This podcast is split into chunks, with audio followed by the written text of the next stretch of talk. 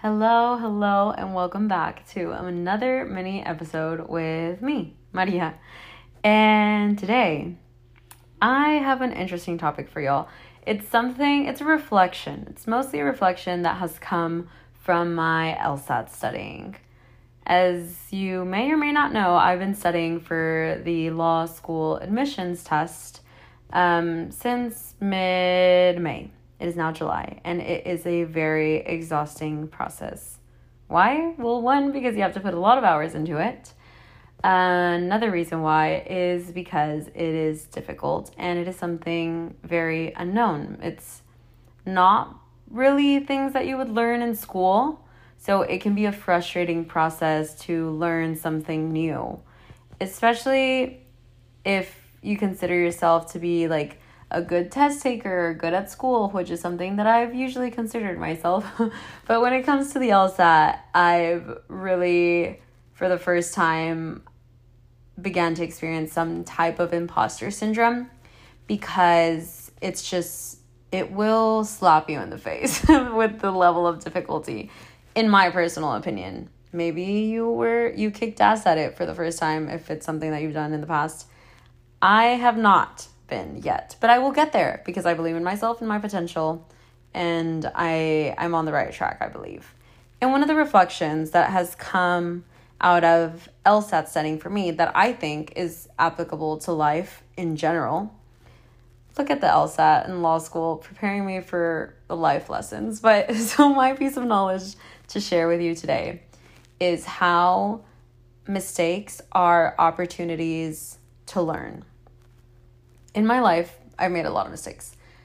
From small things like mess ups at school or work to bigger life events, obviously, like relationships or family or decisions. Like we we've all messed up because it's just a normal process of life and of learning.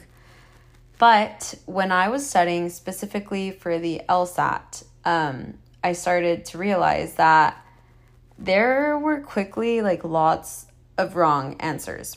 When you're studying for the LSAT, you do um, like practice exams and practice drills, which is just like going through different question types and reading through a question, um, a problem, and obviously trying to figure out the right answer. So I really quickly started to see that there were lots of question types that I just could not get right. And some that I just felt so confident in my answer and believing that I was just going perfectly down the right road and there was no way that when I would click review results it would be incorrect because I was just so confident in my ability and that I was right and then I would see my response and I was actually wrong. So connecting this to the broader example of life of how I said like I've messed up a lot in the future. I mean in the future, in the past, hopefully. I mean, even though I don't want to, I know I'll continue to mess up because it's just a normal process of the human experience. Um we mess up and that is an opportunity to learn. We usually see messing up or making a mistake as, with lots of regret or lots of judgment. And when when people ask me like one of the biggest, one of the if I could have a superpower, what it would be, I usually say it would be to go back in time and not make that mistake that I did in the past. But now that I think of it, if I would have if I hadn't made that mistake in the past, no matter how big or how small, I wouldn't have learned from it. Because so many people will give you life advice your parents, your friends, uh, podcasts, your family, like whoever will try to prepare you for life and for the future. They'll give you the best advice, they'll give you the best resources that are available to them. But the reality is that unless you go through an experience, it is really difficult for you to find the words, to find the reasoning or the lesson behind a mistake. So I think the best way to mess up and to learn from your mistakes is from personal experience. So, as I was going back to the LSAT, I feel like I'm all over the place right now, which is not something usual for me. But hopefully, you're staying on track with what I'm saying because it, it there's there's a good lesson behind this. So, going back to the LSAT and how I was studying, I started to realize that I was making certain decisions on certain question types, and I was so confident in my ability to perform well that without hesitation, I was just like, yes, it's going to be right. And as soon as I saw that it was wrong, I felt terrible. I was like, this sucks. How am I going to get better? I have no idea what I'm doing. Like, I thought I knew what I was doing. It evidently is not working. So, what is the problem? And that's the key. What's the problem? How can I learn from this? There, there was one specific like passage that I did on reading comprehension, and I just went through the whole reading. I was like, this was so easy, got every question. I was like, this is 100% accuracy. I clicked review results, I got one right out of seven. And that's when I said, well, damn, what are we going to do from now? So you pivot. What what can I learn from this mistake?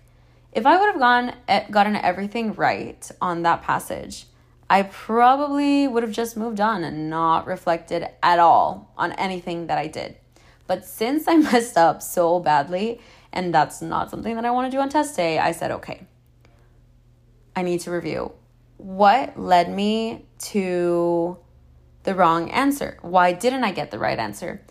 In LSAT study that I'm doing specifically with Seven Sage, that's the company that that's studying me for the LSAT. Um, they give you, well, they tell you that you can do this, um, have this resource with your pair it with your LSAT study, which is a wrong answer journal. And I have an Excel with every section of the LSAT, and it I write down um, what the question was, what type of question it was, why the right answer was right, why the wrong answer was wrong and why I picked it, like what led me to believe that that was the correct answer, even though it wasn't.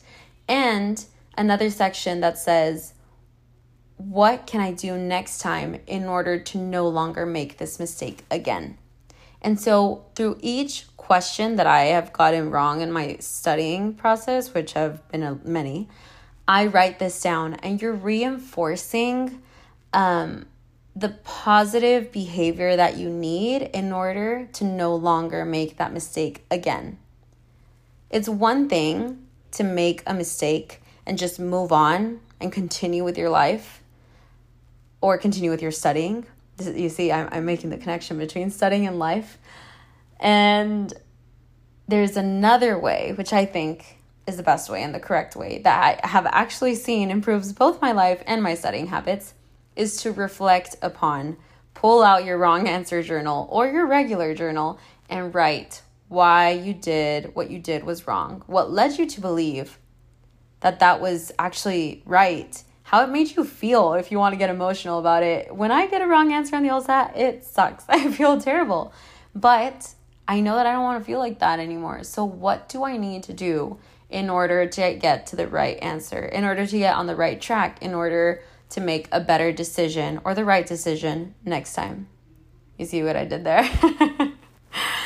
um, so, in life and in studying, pull out your wrong answer journal and be thankful for the mistakes that you've made because they will lead you to lessons learned and to improvement. I've been seeing it. I've been seeing it in my score. I've been seeing it in the way that I approach questions and it has taken anxiety away from making mistakes because I know there are going there may be negative repercussions in the moment, but I know that in the long term I'll feel good knowing that I already messed up once and I know how to fix it, how to pivot and just how to choose the right answer the next time, how to make things right.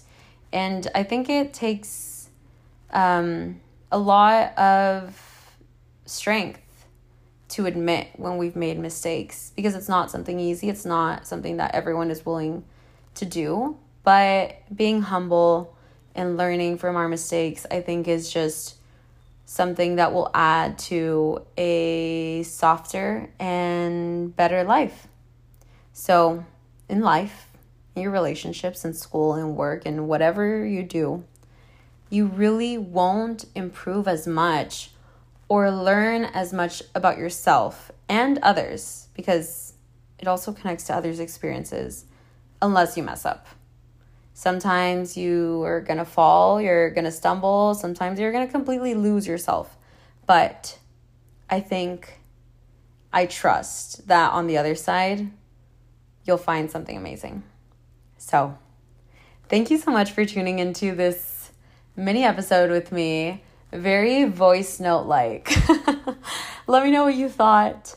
Um, happy studying to me. Happy whatever day of the week it is to you. I'm sending you so much love, a big hug, and all the best. Bye.